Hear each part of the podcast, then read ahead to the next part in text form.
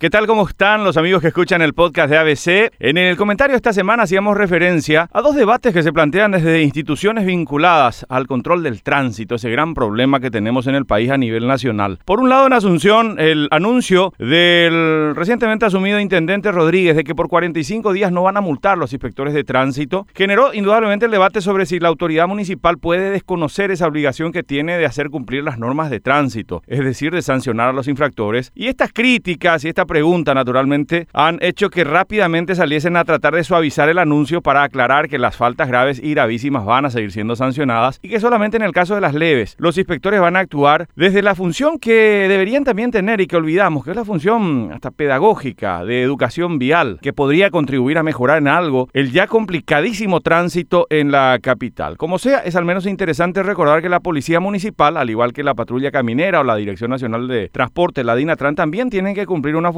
orientadora y difusora y no solamente actuar como lobos agazapados esperando a la caperucita roja para darse un banquete con alguna coima. Coincidentemente, esta semana la caminera también anunció que los inspectores ya no harán más barreras de controles aleatorios en las rutas y que solo van a actuar en casos de flagrancia, aunque van a seguir haciendo las barreras de control de alcotés. Claro que inmediatamente el escepticismo se apoderó de quienes sabemos que echa la ley, echa la trampa y que esto depende de la voluntad de un inspector para poder argumentar que el conductor venía haciendo alguna maniobra imprudente o temeraria para demorarlo e inducir el momento hacia la necesidad de algún arreglo entre amigos, entre comillas naturalmente, que evite la pérdida de más tiempo. Como sea, es interesante que se entienda desde ambas instituciones que la función que tienen los agentes responsables de controlar el tránsito no es estrictamente la de aplicar una multa, sino también de cumplir con una función orientadora y difusora de las normas de tránsito. Escepticismo, sin dudas, sobre todo al recordar que es muy frecuente ver en nuestras calles, rutas y avenidas a familias enteras sobre motocicletas, a semáforos cuyo respeto es aleatorio, adelantamientos que se hacen en zonas prohibidas, a vehículos que circulan por la izquierda como un cortejo fúnebre o a habilidosos kamikazes que tienen la capacidad de ir chateando, inclusive en motocicletas, mientras conducen sus vehículos. Y se puede seguir enumerando una serie de faltas en el tránsito que son muy comunes y que las vemos con mucha frecuencia. También hacen falta mejores rutas, mejores calles, mejores avenidas, mejor señalización. Indudablemente que hay muchísimo por hacer en el tránsito. Entonces, ¿cuál es el camino? Indudablemente, tratar de cumplir con lo que está escrito, con las reglas para circular, pero sobre todo controlar a los controladores de tránsito, que son los grandes responsables de la aplicación de la ley. Es el camino que tenemos sin dudas para mejorar a lo que incide en nuestro humor social en nuestra economía por el tiempo perdido en el tránsito o por el mal estado de los vehículos que se va generando por la